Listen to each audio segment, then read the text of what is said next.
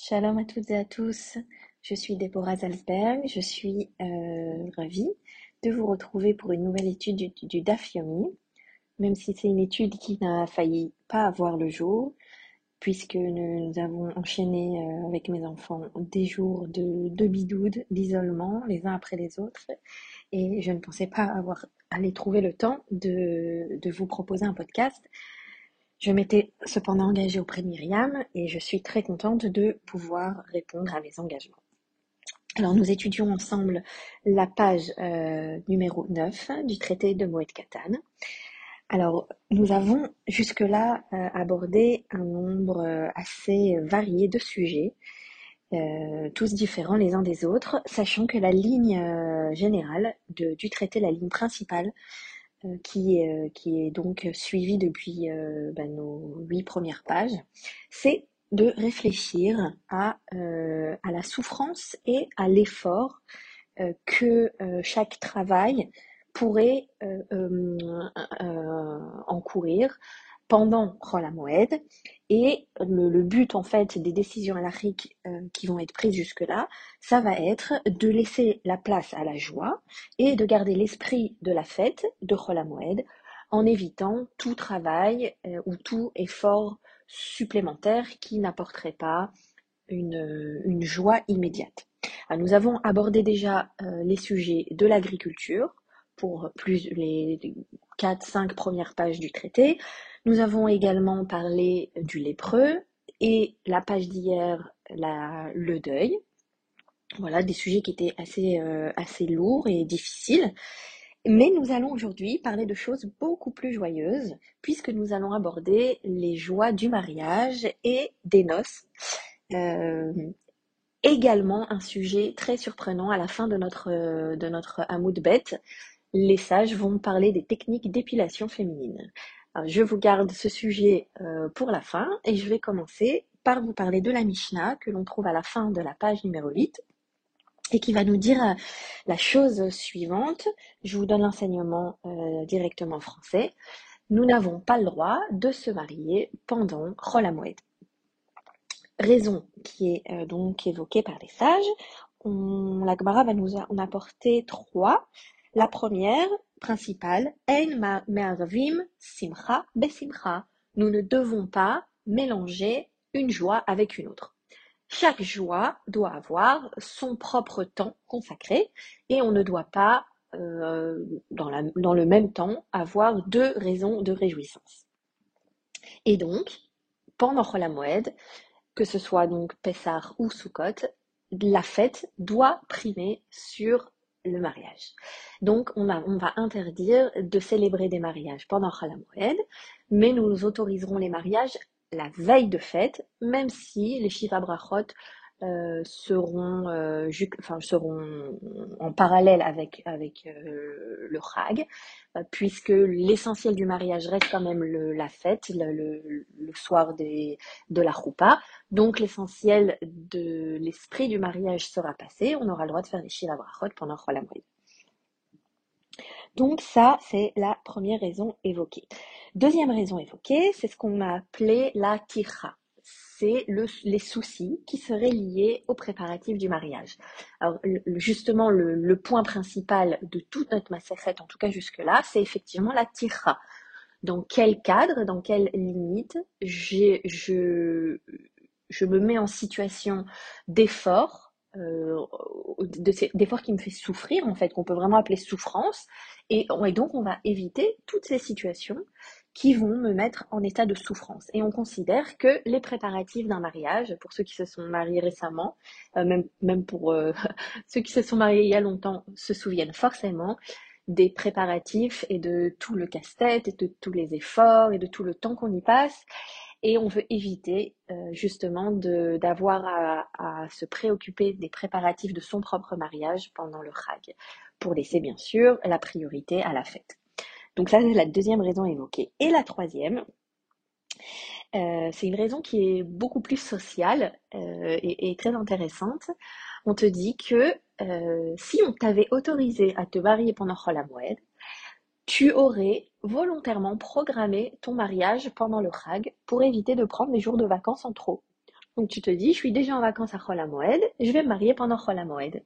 Et à cause de ça, tu vas repousser ton mariage et tu vas, euh, ne, tu ne vas pas pratiquer la, mitzvah de, euh, de, se, reproduire. Et donc tu vas repousser une mitzvah importante qui serait euh, vers vous, euh, Bria. Et donc, euh, et donc, on va t'interdire d'attendre de, te marier en été pendant Pessard si tu avais l'occasion de, te marier pendant l'hiver en fait. Voilà, donc pour ne pas repousser ton mariage et attendre euh, une opportunité dans, le calendrier qui est euh, un peu plus arrangeante, euh, nous avons interdit les mariages pendant Moed. Alors ça me fait penser à, une, sorte de takana, enfin je ne sais pas si on peut utiliser ce mot aussi fort, mais il y a une époque où le rabbinat de France avait interdit de pratiquer la Brit Mila le dimanche. Euh, parce que les gens, sous prétexte que c'était bien plus pratique de proposer une fête et de faire euh, des plus grands buffets euh, un jour où les gens ne travaillaient pas, eh bien, déclarer que l'enfant avait la jaunisse s'il était né un lundi, un mardi ou un autre jour de, la semaine, et ainsi il décalait la Brit au dimanche suivant et donc, l'enfant avait plus de huit jours. Et, en fait, le rabbinat s'est aperçu que les gens avaient abusé de, cette raison et de ce système. Et donc, ils avaient complètement banni les, les britotes le dimanche. Même euh, si s'il était né un dimanche et que c'était le huitième jour, oui. Mais si la brite devait être décalée, ben, ça serait surtout pas un dimanche. Voilà, ça m'avait fait penser à cette anecdote euh, pour la troisième raison qui est évoquée.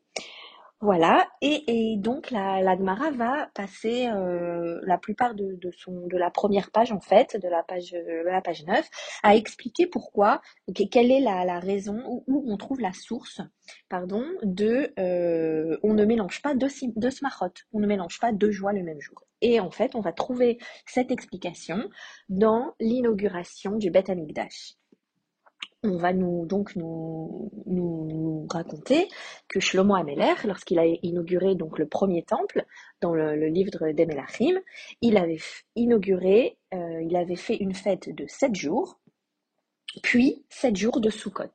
Donc il avait choisi la semaine de, l'inauguration du temple qui durait sept jours, qui était précédent aux sept jours de Sukkot, et ils avaient ainsi fait 14 jours euh, 14 jours de fête à, Yerushalayim, 7 jours pour le temple et 7 jours pour Sukkot.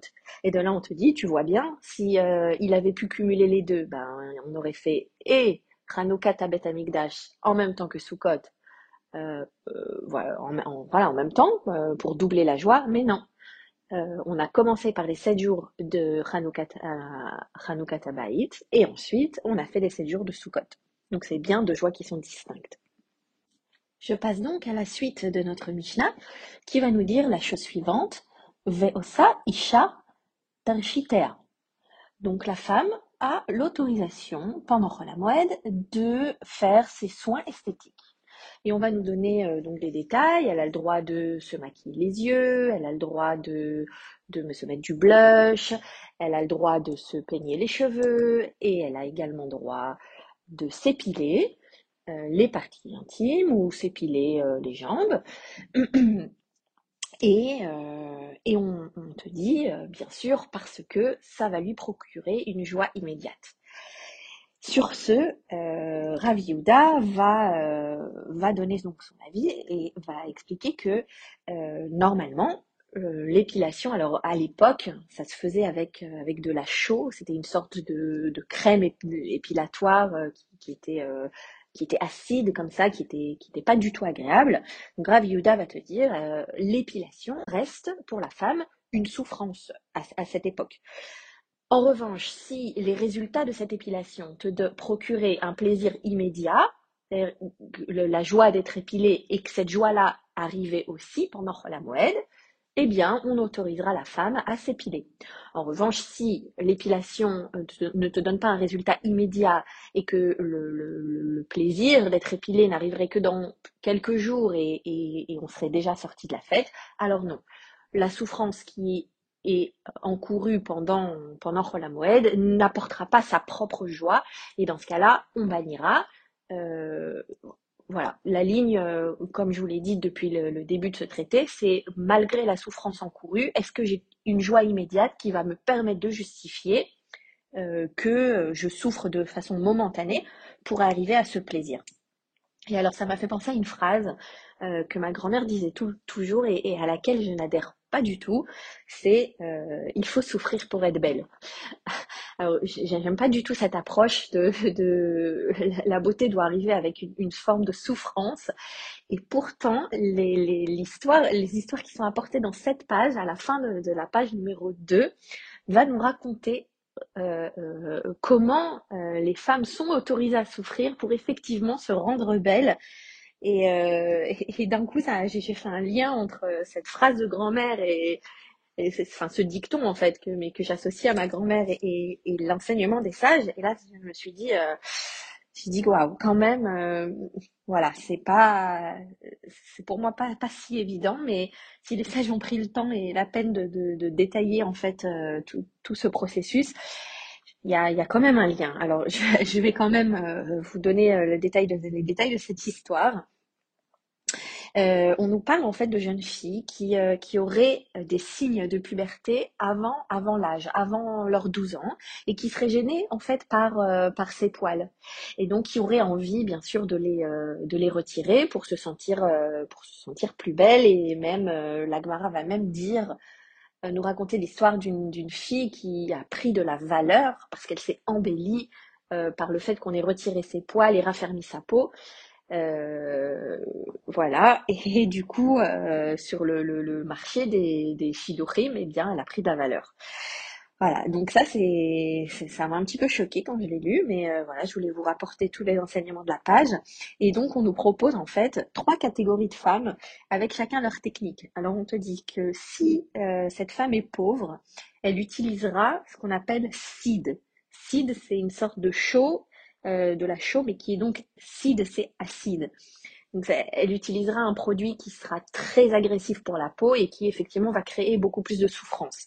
Euh, on te dit de bien faire attention et de le faire par partie, donc faire un bras puis l'autre bras, une jambe puis l'autre jambe, euh, ne pas faire tout le corps en même temps. Et ça c'est donc notre première catégorie. Si on est une femme qu'on va appeler riche, alors on pourra utiliser de la fleur de farine. Euh, solette et qui apparemment en fait euh, fait tomber les poils. Donc on, s'enduira le corps de, de, fleurs de farine. Et enfin, si on est une reine, comme euh, la reine Esther, la référence est donnée donc dans la page, on s'enduira de shemen, à mort. Alors c'est une huile qui est mélangée avec de la résine de myrte, donc qui est très odorante. Et euh, il y a un autre avis qui dit que c'est euh, de l'huile d'olive, mais d'une olive qui n'était pas encore arrivée à maturation, et donc c'est une huile qui est très acide. Mais en tout cas, donc si, si on est une, reine, on se trempera euh, plusieurs mois dans euh, chamen mort, et, et, donc comme ça, on arrivera en fait au même résultat. Et la page va, va terminer en nous disant que si on est pauvre, on boit de la bière, et que si on est riche, on boit du vin, mais que la bière fait pousser les poils et noircit la peau. Donc de toute façon, euh, si on est pauvre, on va, euh, on va être donc enlaidi et euh, on, utilisera en plus des techniques qui, sont beaucoup plus douloureuses, alors que si on est riche et qu'on boit du vin, on, aura moins d'influence sur notre pilosité. Voilà pour euh, les enseignements de, notre page. Alors, en conclusion, j'aimerais quand même euh, vous apporter euh, la, réflexion sur qu'est-ce qui est réellement l'effort et la souffrance. ne serait-ce pas quelque chose de subjectif par rapport à ce qui pourrait être la joie ou même le plaisir, qui reste quand même quelque chose d'individuel. alors après, ça va dépendre des sujets, ça va dépendre de notre sensibilité personnelle. Jusque-là, en tout cas, les décisions qui ont été prises par les sages euh, avaient quand même une ligne euh, de conduite importante qui était est-ce que c'est pour les besoins de la communauté ou est-ce que c'est pour des besoins individuels? La plupart des, des que les sages avaient autorisés jusque-là sont euh, pour le besoin de la communauté. Et ces mêmes activités, si c'était pour un besoin personnel, avaient été interdites. Et là, on a quand même abordé des sujets qui sont euh, bien plus personnels, comme la notion de deuil et là de, souffrance personnelle.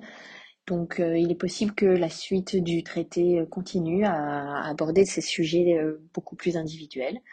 on les découvrira ensemble. Je vous remercie de votre écoute et je vous souhaite un très bon Shabbat.